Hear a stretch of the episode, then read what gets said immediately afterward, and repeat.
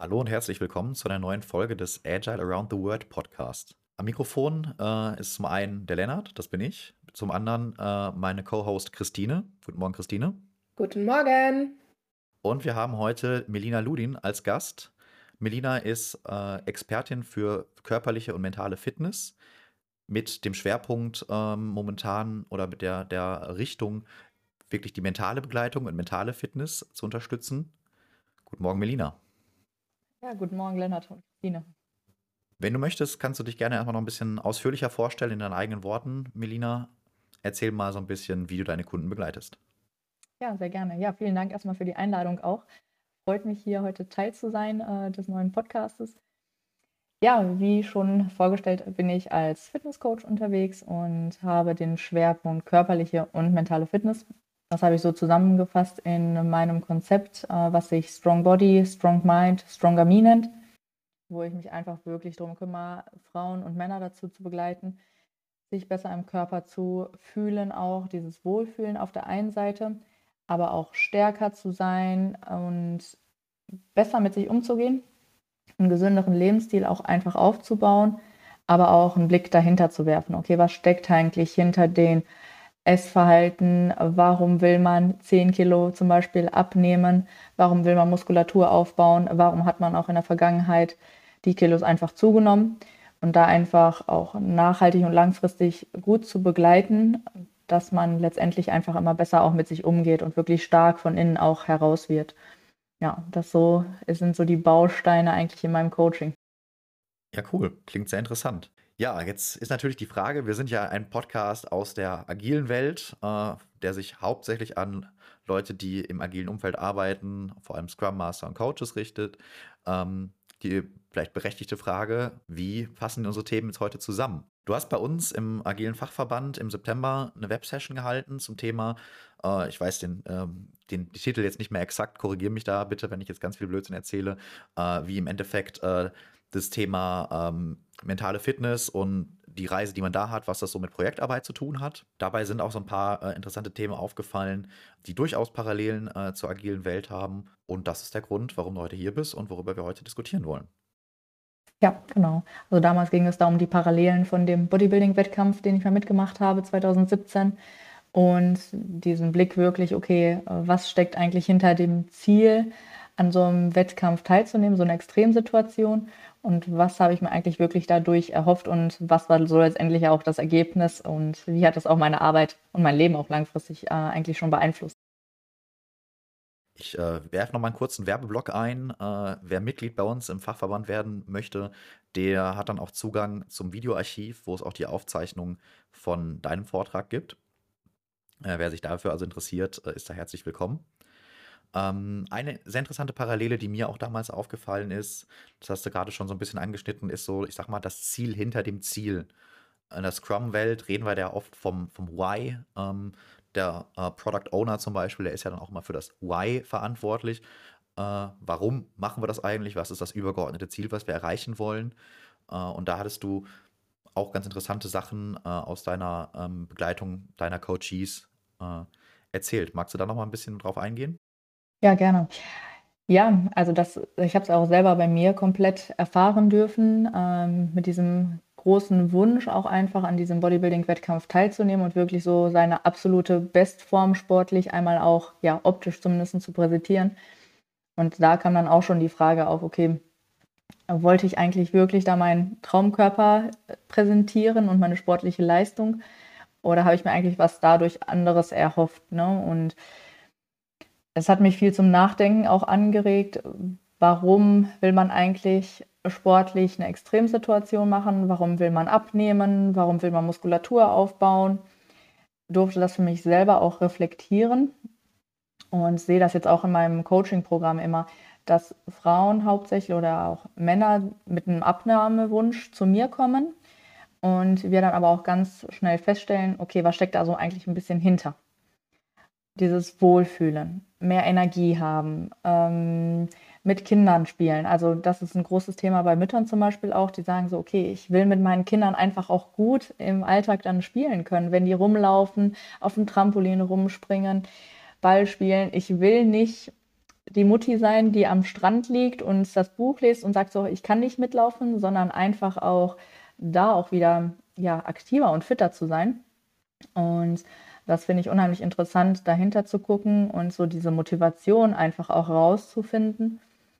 Was steckt eigentlich wirklich hinter diesem körperlichen Wunsch und wie kann man da auch ja, das stärken und auch zu gucken, wie, was sind so Störfaktoren, die dann auch reinkommen oder in der Vergangenheit da eine Rolle gespielt haben, um da einfach auch ja, besser mit sich umgehen zu können. Ne? Das ist so ein großer Kern der Arbeit auch und ist äh, super spannend und glaube ich, ist ein Fass ohne Boden.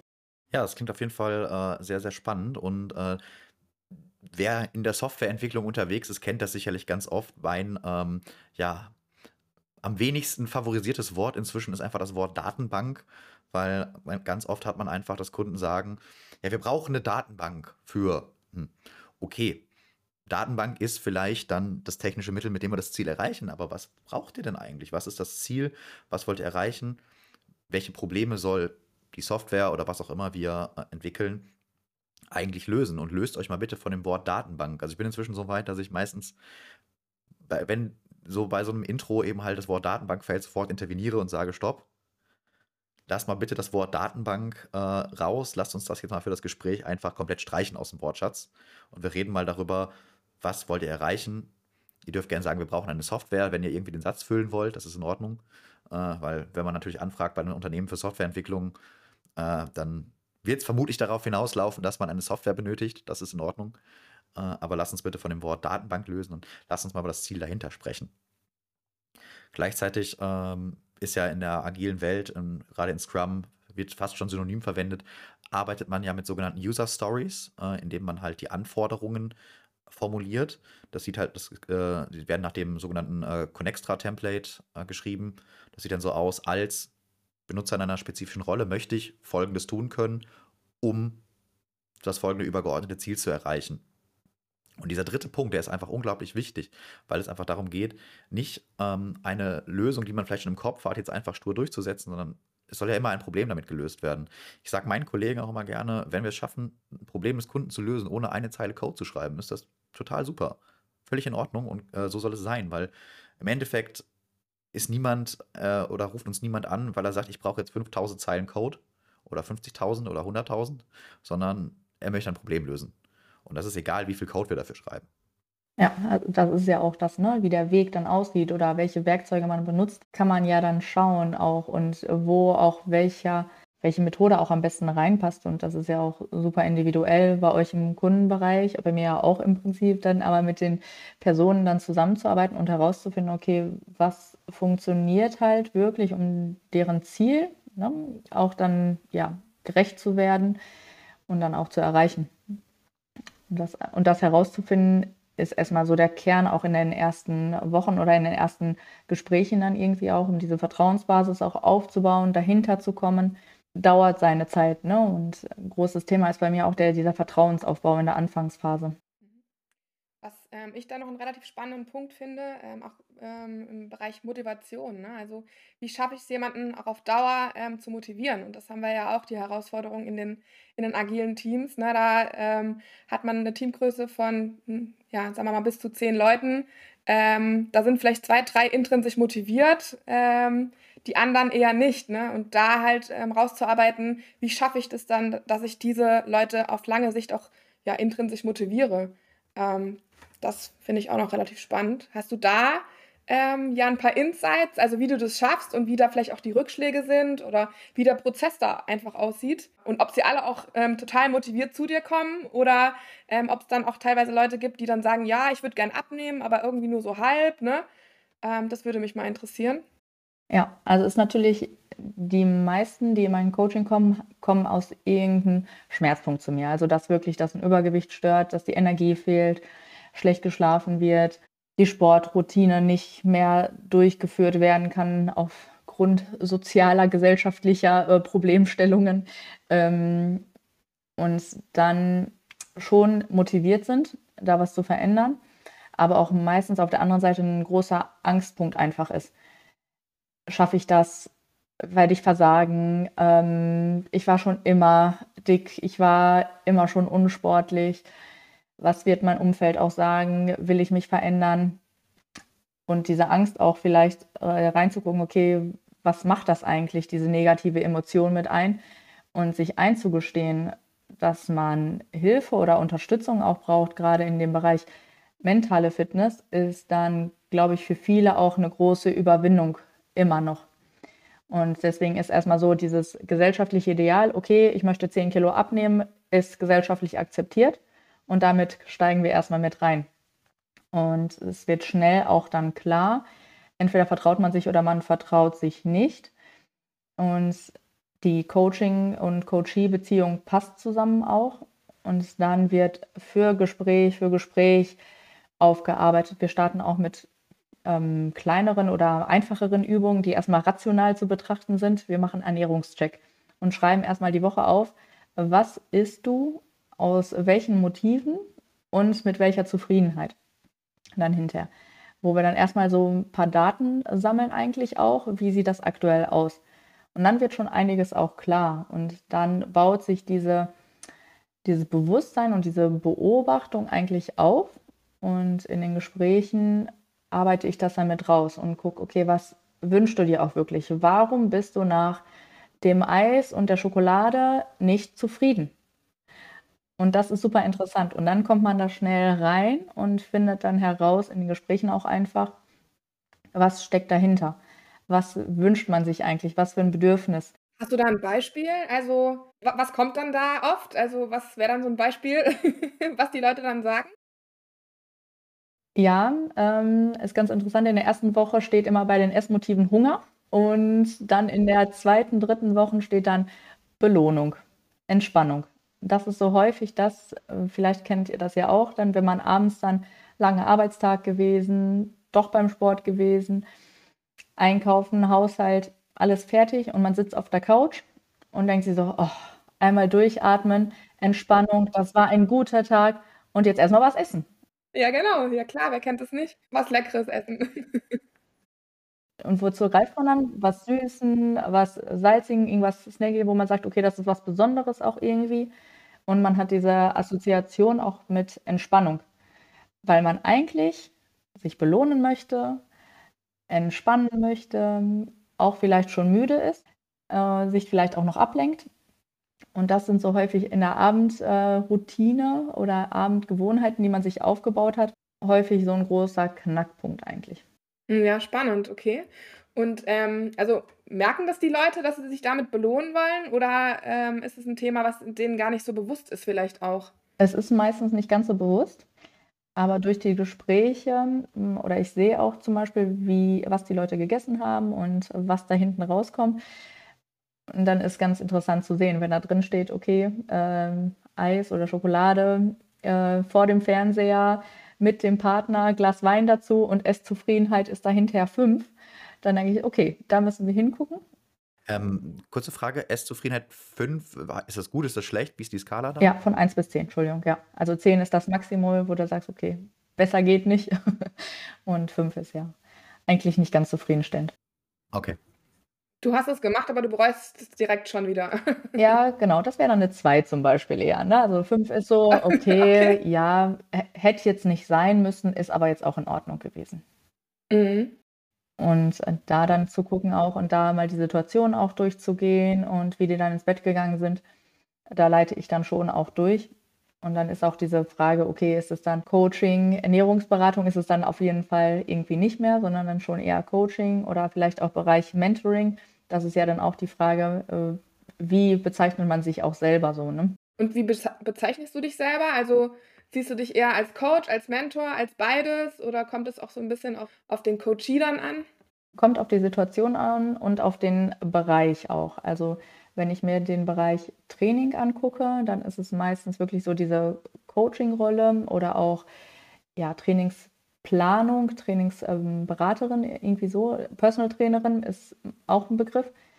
Ähm, also ihr merkt schon, so ganz griffig ist es nicht. Also es gibt nicht einen Begriff, wo ich sage, okay, das ist es jetzt und das bin ich, sondern es sind schon auch verschiedene Rollen, die ich einnehmen möchte um auch wirklich was Nachhaltiges äh, oder Langfristiges auch mitzugeben.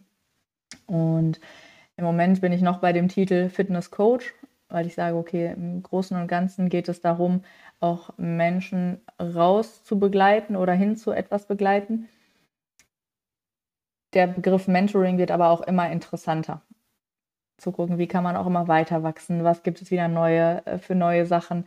Das Leben einfach auch, es dreht sich auch immer weiter und alle paar Monate, Jahre gibt es eine neue Situation und da auch einfach langfristig zu begleiten. Und das ist da, wo langfristig der Weg hingehen wird, eher so eine Art Mentoring ähm, ja, daraus zu machen. Und das ist ja auch das Spannende ne, ähm, im agilen Umfeld. Ne? Also da haben wir auch die Themen. Ne? Also ein agiler Coach ist Facilitator, der ist äh, er teacht, äh, er ist Coach, er ist Mentor. Ähm, und da muss man auch die Rollen auch oft switchen. Aber ich glaube halt, ähm, durch die Kombination, dass man eben alles macht, ähm, bringt man auch dann die Leute dahin, wo sie eigentlich hin müssen. Ne? Also ist man nur Coach, fehlen einem vielleicht ein paar Bausteine, um das Ziel dann zu, auch zu erreichen. Ja, sehe ich genauso. Also genauso muss es dann sein. Klar werde ich auch gefragt, was kann ich kochen, äh, was soll ich an Kohlenhydrate, an Eiweiß, an Fette essen, wie viel soll ich trinken. Klar gibt es dann auch dann Rahmen von mir gegeben, wo es dann wirklich eher rationale Sachen sind, wo man da diesen Teaching-Aspekt irgendwie auch hat, wo man das einfach weitergibt deswegen ist es super spannend auch und das macht den Job eigentlich auch ähm, so genial, weil man in unterschiedliche Rollen auch switchen darf und so die verschiedenen Ziele eigentlich, die hinter dem großen Ziel Abnahme stecken, eigentlich dann doch bedienen kann. Das ist super spannend zu sehen.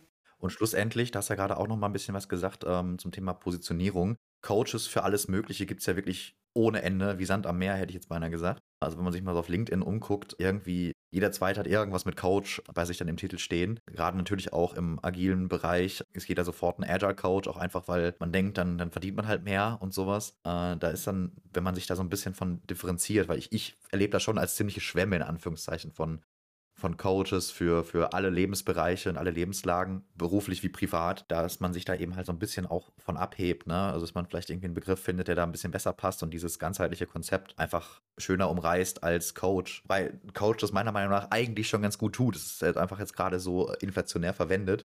Also ich stelle mir an der Stelle immer die Frage, äh, warum braucht man denn so viele Coaches? Ne? Also haben die Leute ihren Fokus irgendwie verloren? Also warum gibt es denn überhaupt den Bedarf, dass es so viele Coaches bedarf? Was ist da eure Meinung oder deine, Melina? Äh, ja, also es ist eine interessante Fragestellung, ne? weil gefühlt so, ich bin irgendwie mit dem Glaubenssatz oder mit der Prägung irgendwie, jeder Coach braucht einen Coach, um sich auch weiterzuentwickeln. Also ich bin auch selber Teil von einem Coaching-Programm, Mentoring-Programm, werde auch nächstes Jahr mit einem anderen Coach nochmal weiter zusammenarbeiten, weil man lernt auch immer dazu.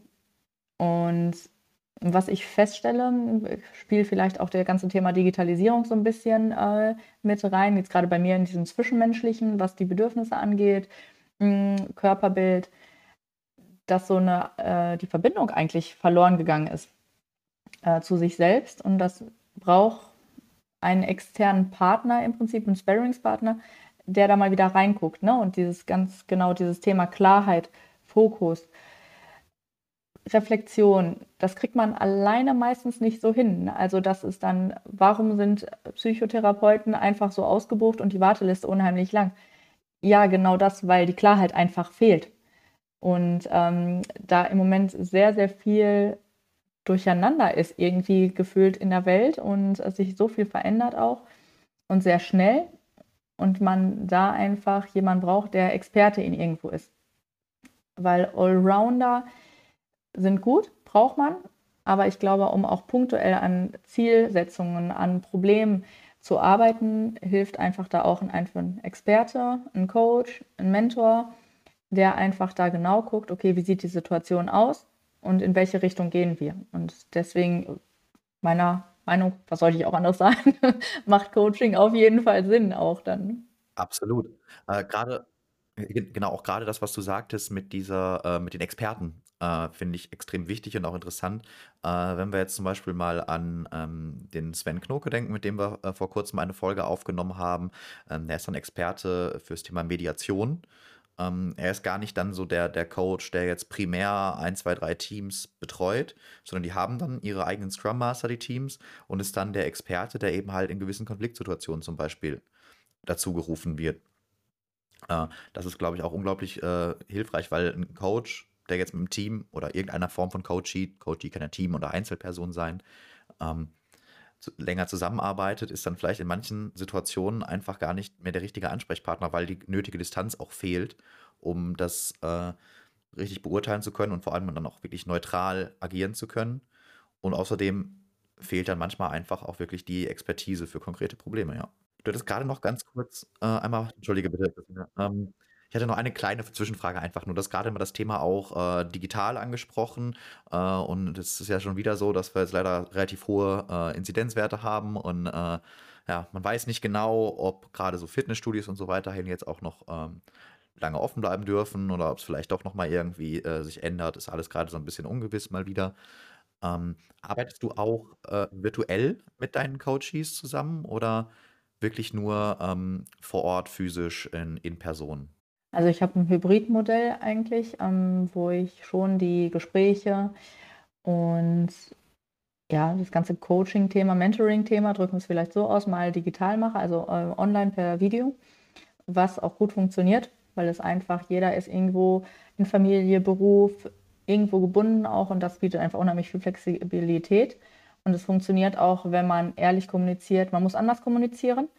Man muss ein bisschen mehr ähm, gestikulieren und auch mit Mimik arbeiten und auch mal öfters nachfragen. Das ist super interessant zu sehen. Und dann die Trainingseinheiten, die begleite ich auch gerne offline. Also wirklich dann mit den Leuten hands-on zu gucken, okay, wie kann man da was ähm, ja, noch motivieren, auch Technik verbessern, Anstrengung auch anders wahrnehmen. Das funktioniert online bedingt gut. Ich muss aber auch sagen, ich habe jetzt einige Kunden auch, die ich komplett online betreue. Und das funktioniert bisher auch gut. Also geht alles irgendwie.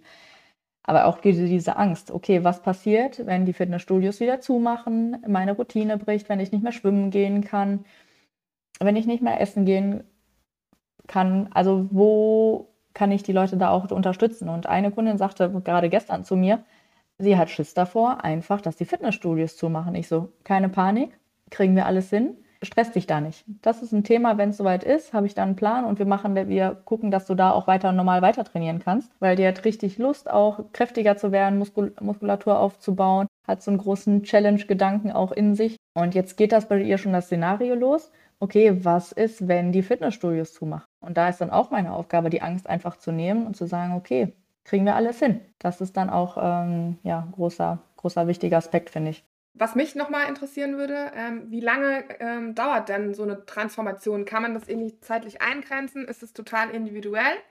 Und die andere Frage ist, ähm, ja, es gibt ja äh, sehr, sehr viele ähm, Coaches auch am Markt, vielleicht auch Fitness-Coaches. Also ich wurde da auch schon von zwei, drei Mal angefragt und angeschrieben. Ähm, warum sollte man genau zu dir gehen? Ähm, genau, Transformation, gerade, klar haben wir immer eine körperliche Transformation, die auch erreicht werden soll. Wo der Fokus aber in meiner Arbeit liegt, ist wirklich äh, diese mentale Transformation durch den Körper durch. Und was ich feststelle, dass nach einem Monat schon sehr schöne Zwischenergebnisse zu sehen sind, die auch unheimlich viel Spaß machen und motivieren.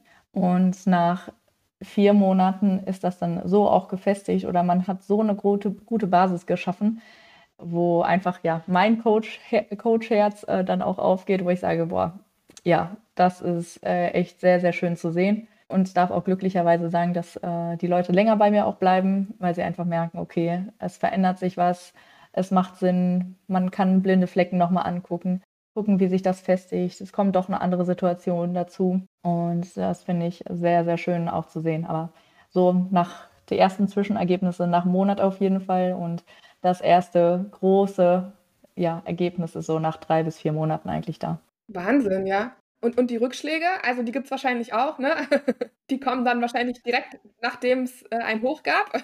Ja, das ist auch das, worum ich mich dann entschieden habe, weg von diesem Drei-Monats-Programm zu gehen, sondern zu sagen, okay, äh, ich gehe auf einen Mindestbetreuungszeitraum von vier Monaten, weil gefühlt jede Frau hat irgendwie schon mal irgendein Programm gemacht oder jeder Mann vielleicht auch, Muskelaufbau, ja, das ist ja dann doch ein bisschen klischeemäßig dann immer noch und hat nach den drei Monaten festgestellt, okay, irgendwas fehlt auf einmal. Das Leben hat sich wieder verändert, Urlaub ist dazwischen gekommen, eine große gesellschaftliche Veranstaltung und man fällt häufig dann in dieses Loch wieder zurück. Und um dieses zu vermeiden, um da auch zu sagen, okay, ich lasse dich nicht alleine, hier ist immer noch dein sicherer Raum für dich, habe ich mich dazu entschieden, auch vier Monate zu gehen, um genau diesen ja, Knick abzufangen und zu sagen, okay, danach fällt einmal es runter, um auch besser mit Rückschlägen umgehen zu können.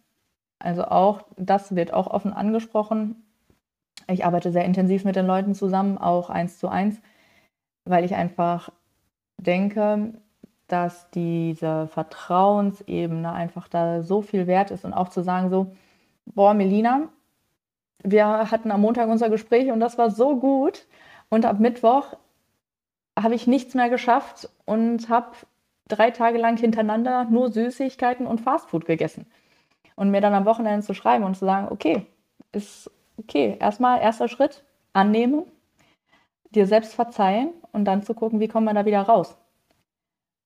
Und das ist, glaube ich, auch das, was mich da auszeichnet, dann auch zu sagen, okay, ich befinde mich auf einer ganz wertschätzenden Ebene, verurteilungsfrei und gucke auch, was jeder Einzelne wirklich braucht.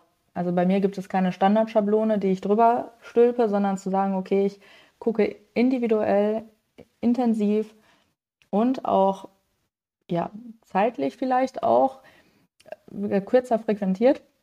Wie kann man in Alltagssituationen auch gut mit den äh, Sachen umgehen und die Herausforderungen, die einfach auch kommen. Das Schönste ist für mich, wenn die Leute auch danach ein Gefühl haben, ich bin nicht selbst geworden, oder ich fühle mich einfach wie ich selbst wieder und das ganz normal in ihrem Alltag weiterleben dürfen. Und das ist einfach ja das Schönste dann. Ne?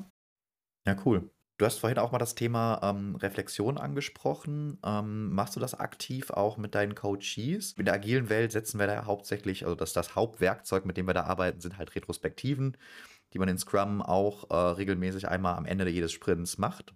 Sprints sind dann üblicherweise ein bis vier Wochen lang. Hast du sowas irgendwie formalisiert? Ist das einfach was, was nebenher einfach so passiert? Äh, wie lebst du das in deiner Arbeit? Ja, also es gibt eine Coaching-Checkliste sozusagen, habe ich die genannt, hm, die ich vor jedem Coaching-Gespräch äh, auch darum bitte, drücken wir es mal so aus, äh, auszufüllen, wo dann drin steht, okay, Alge, wie fühlst du dich? Wie war deine Woche? Training gut erfüllt, Ernährung äh, gut ja, im Rahmen gehalten und auch Fragen wie, was war dein Wochenhighlight, was war deine Hauptherausforderung, welche Gewohnheit konntest du schon gut umsetzen, was ist dir noch schwer gefallen, was setzt du dir auch als Ziel für die kommende Woche. Das gebe ich schon mit auch an die Hand und frage auch nach.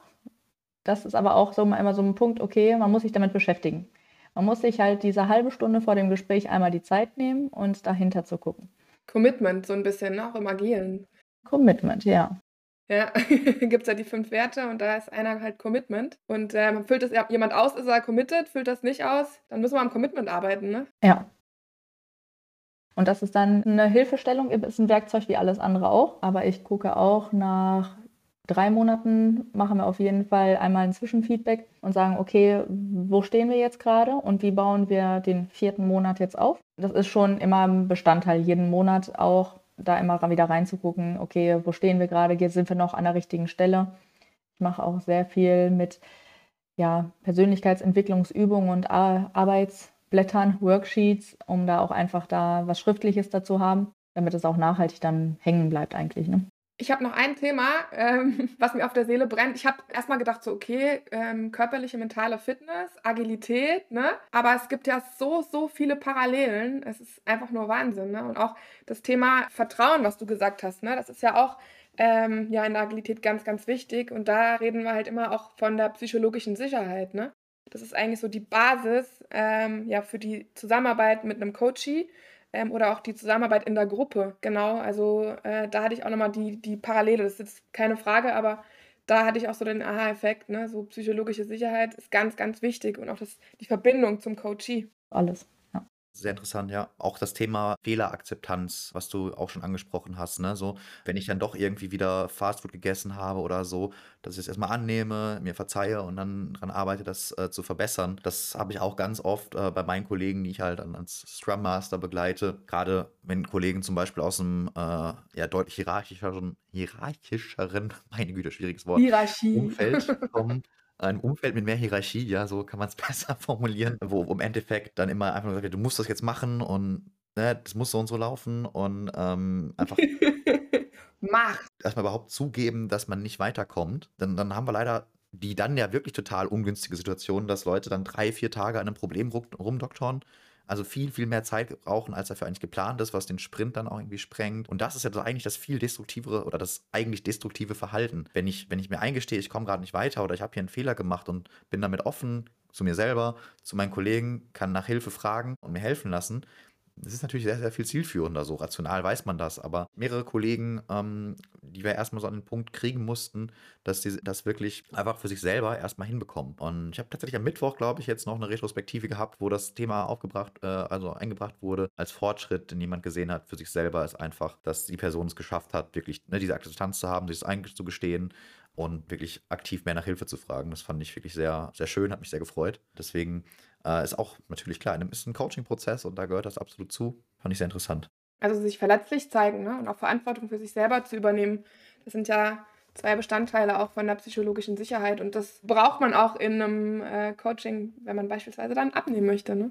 Ja, definitiv. Ne? Also das ist dann, wo viele auch dann einfach Angst haben, zu sagen, okay, ich zeige mich einfach auch so verletzlich. Ne? Und vielleicht auch noch so ein bisschen die Erfahrung, die ich mit Interessenten zum Beispiel dann führe, wenn viel, ich habe viele männliche Interessenten, die sagen so, ja, ich möchte wieder sportlicher werden, auch ein bisschen mal abnehmen, mehr Energie haben. Und die landen ja nicht aus irgendeinem Grund bei mir, sondern die landen genau bei mir, weil es so sein soll aber wo dann dieses Verletzlichkeit zeigen, Angst auch, Fehler zuzugeben, um Hilfe zu bitten, einfach dann doch ein großes Thema ist. Und ich würde mir einfach wünschen auch, dass einfach das so ein bisschen weniger wirkt, also dass es kein Tabu mehr ist, einfach zu sagen, ich habe einen Fehler gemacht, ich brauche Hilfe, ich brauche Unterstützung.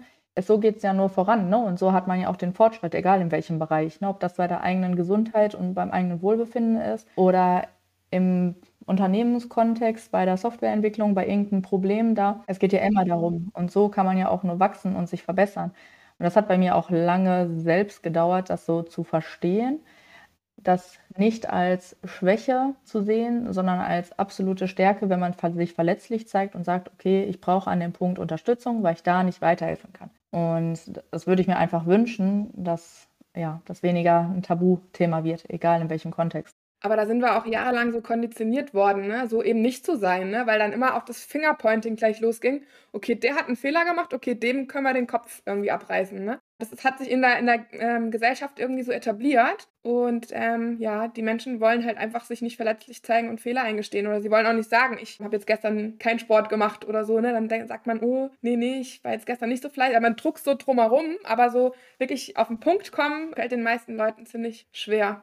Schaffst du das denn auch irgendwie, ähm, ich kann mir das jetzt gerade noch nicht so ganz gut vorstellen, in der Coach-Coachee-Beziehung auch selber vorzuleben? Weil klar, man auch zu seinem Coach schaut man ja schon so ein bisschen auf, den sucht man, also vor allem, wenn man sich freiwillig sucht. Ich meine, als Scrum Master oder Agile Coach sucht sich jetzt nicht jedes Teammitglied dich unbedingt aus, ne? sondern das ist dann manchmal einfach so, ist halt der berufliche Kontext. Aber ähm, wenn ich mir jetzt aktiv einen äh, Fitness-Coach hole, dann suche ich mir den und ne, dann, dann schaut man da auch schon so ein bisschen zu auf und was meiner Erfahrung nach gerade für dieses Thema Fehlerakzeptanz wahnsinnig weiterhilft, ist es einfach vorzuleben. Also ich, jede noch so kleine Kleinigkeit, wenn ich mal irgendwas vergessen habe oder so, ich gehe da immer so gut ich kann offen mit um und sage das auch, hm, habe ich halt einfach vergessen oder ja, das ist jetzt mal einfach falsch gemacht oder so. Das ist halt der Punkt, ähm, das hilft mir zumindest im beruflichen Kontext wahnsinnig weiter, eben das, äh, diese Akzeptanz zu schaffen und das dann bei meinen Kollegen auch wirklich vorzuleben, dass es eben nicht schlimm ist, Fehler zu machen und dazu zu stehen, eben halt das beste konstruktive Verhalten ist, was es gibt in dem Fall. Und kannst du das in deiner Coach-Coachee-Beziehung auch vorleben? Ja, also so ein klares Ja, ne? Also das ist durch die eigene Geschichte, die ich selber durchleben musste. Ähm, gerade auch nach dem Bodybuilding-Wettkampf, wo ich ein absolutes Loch gefallen bin und ein großes Problem hatte auch mit kontrolliertem Essverhalten und ein gesunden Maß an Dingen. Also ist ja schon auch eine Extremsituation, die man dadurch lebt hat. Und dann auch wieder rauszukommen und das dann auch im langen Zeitraum durchzuleben und zu sagen, okay, ich habe mich auch sehr verletzlich gezeigt und ähm, die Leute wissen auch, wo so meine Wurzeln sind und wo ich meinen Ursprung habe und was alles so in mein Coaching reinfließt. Und auch jetzt weiterhin. Also ich gehe da auch offen mit um. Ich habe immer noch einen Coach. Ich werde auch immer noch mich weiterentwickeln. Gebe auch ganz klar zu, dass ähm, ich Fehler mache oder dass ich auch Fallbesprechungen mit äh, anderen Coaches mache, wo ich sage, okay, das ist nicht mein Hauptschwerpunkt, aber den, ähm, den Punkt haben wir jetzt gerade im Coaching. Dann hole ich mir nochmal externe Expertise dazu vom Schmerztherapeuten, vom Physiotherapeuten, wo ich einfach gucken kann, okay, wo kann ich mich auch gut ergänzen? Und das kommuniziere ich denen auch. Also da, da habe ich auch kein Problem mit. Ich bin relativ jung, ich bin 27 Jahre alt. Ich kann nicht alles wissen. Ich muss auch noch nicht alles wissen. Ich werde niemals alles wissen. Und da auch dann offen mit umzugehen und zu sagen, ja, ich bin ein ganz normaler Mensch wie ihr auch. Ich habe auch meine Themen auch habe es auch so ein bisschen Storytelling damit da drin, wo ich sage, okay, es gibt halt einfach auch Themen, die ich auch gerade noch habe und bringe da auch gerne meine eigenen Beispiele nochmal mit rein, damit man nicht als Coach so auf den Podest gestellt wird. Das ist halt auch nicht das, was ich möchte, sondern es ist auch, okay, es ist alles, wir haben alle, wir sind alles Menschen, wir haben alle unsere Basis, wir haben alle unsere Geschichte. Der einzige Vorteil ist, oder einzige Fortschritt, den ich habe, ich habe ein paar Schritte vielleicht schon mehr gemacht, und darf das jetzt weitergeben und äh, da auch nicht diese, diese Angst zu haben, okay, ich darf Melina jetzt nicht meine Schwächen äh, offenbaren, weil die der perfekte Übermensch ist. Nein. also so möchte ich auf keinen Fall wahrgenommen werden und werde ich auch Gott sei Dank nicht und so kommuniziere ich das dann auch. Sehr schön. Ja, spannend, weil es ähm, auch da wieder Parallelen gibt zum Agilen. Ne? Also der Scrum Master, der ist ja im Team mit und er hat seine Rolle. Ne? Also er hat bestimmte ähm, ja, Anforderungen und Aufgaben, die er zu erledigen hat. Und auch das äh, ja, ist dann wieder gleichzusetzen mit deinem, mit deiner Tätigkeit. Ich habe jetzt nur noch eine kleine abschließende Frage. Du hast viel gesagt, äh, Menschen kommen zu dir natürlich ganz klar mit einem Abnahmewunsch, äh, generell sportlicher, kräftiger zu werden. Arbeitest du auch vorbeugend? Also hast du halt auch äh, Leute, die zu dir kommen, wie jetzt, äh, ne, wir sind, glaube ich, alle irgendwie, also Christine und ich, im weitesten Sinne Schreibtischtäter, äh, sagen, ich möchte was einfach für meine Rückengesundheit tun oder äh, sowas in der Art? Ja, also der Fokus liegt schon auch darum, darauf auf dem Bereich Krafttraining. Also wenn jemand zu mir kommt und sagt, okay, ich will einen Marathon laufen, dann bin ich wahrscheinlich die schlechte Ansprechpartnerin. Aber es ist schon auch alles präventiv, was ich auch irgendwie mache. Ne? Also zu gucken, okay, das sind diese fünf bis zehn Schönheitskilos so. Aber auch zu sagen, okay, ich habe Rückenschmerzen, ich merke einfach, ich muss etwas tun an meiner Haltung auch oder auch präventiv. Ich will auch im Alter einfach fit und gesund bleiben und will ganz normal ohne Knacken im Körper ohne Steifheit im Prinzip morgens aus dem Bett aus, äh, aufstehen. Also ich habe auch viele über 50-Jährige bei mir im Coaching, die einfach sagen, ich will einfach mobil bleiben. Ne? Also bitte mach mich kräftig, lass halt mich beweglich und dass meine Ausdauer mithält, damit ich ja gut weiterleben kann. Und deswegen ja, darf man sich auch da bei mir melden gerne. Okay, cool. Und jetzt steht ja auch bald Weihnachten vor der Tür, ne? Also das ist auch ein guter Anlass, nicht in diese Weihnachtsfressgelage-Reihe zu kommen. Da gibt es ja ganz, ganz tolle, leckere Sachen, Glühwein, Lebkuchen. Das trägt alles irgendwie nicht dazu bei, äh, gesund und fit zu bleiben. Ja, aber auch da geht es dann.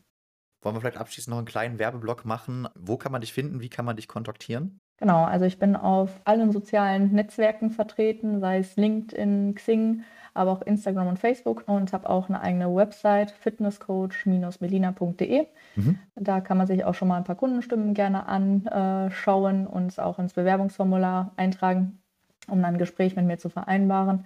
Da freue ich mich natürlich sehr. Ja, und sonst einfach neugierig sein und wer Lust hat, gerne vorbeischauen. Cool. Also wir packen die Links auf jeden Fall in die, in die Show Notes. Ich, äh, wenn ich dann soweit bin, dass ich die Folge editiert habe und dann zum Hochladen bereit bin, dann kontaktiere ich dich doch mal für die Links, auch gerade für Social Media, dass wir die alle in die, äh, in die Changelogs, in die Show Notes schreiben, äh, damit die HörerInnen dann auch dich finden können bei Interesse. Vielen Dank, dass du bei uns warst in der Folge, war sehr interessant. Und ich bin auch immer wieder absolut erstaunt, äh, wie weit und wie groß die Parallelen einfach sind. super spannend. Also ja, vielen Dank, Christine und Lennart, dass ich auch ja, Teil sein durfte hier und für die schöne Diskussion. Und es ist auch schön zu sehen, wie parallel oder was da alles so ähnlich dann auch ist. Ne? Fand ich sehr, sehr schön. Ja, auch von meiner Seite. Vielen Dank, Melina. Ja, dann an unsere HörerInnen noch äh, vielen Dank fürs Zuhören. Euch noch einen schönen Tag, eine schöne Woche, wann auch immer ihr den Podcast hört. Und bis zum nächsten Mal.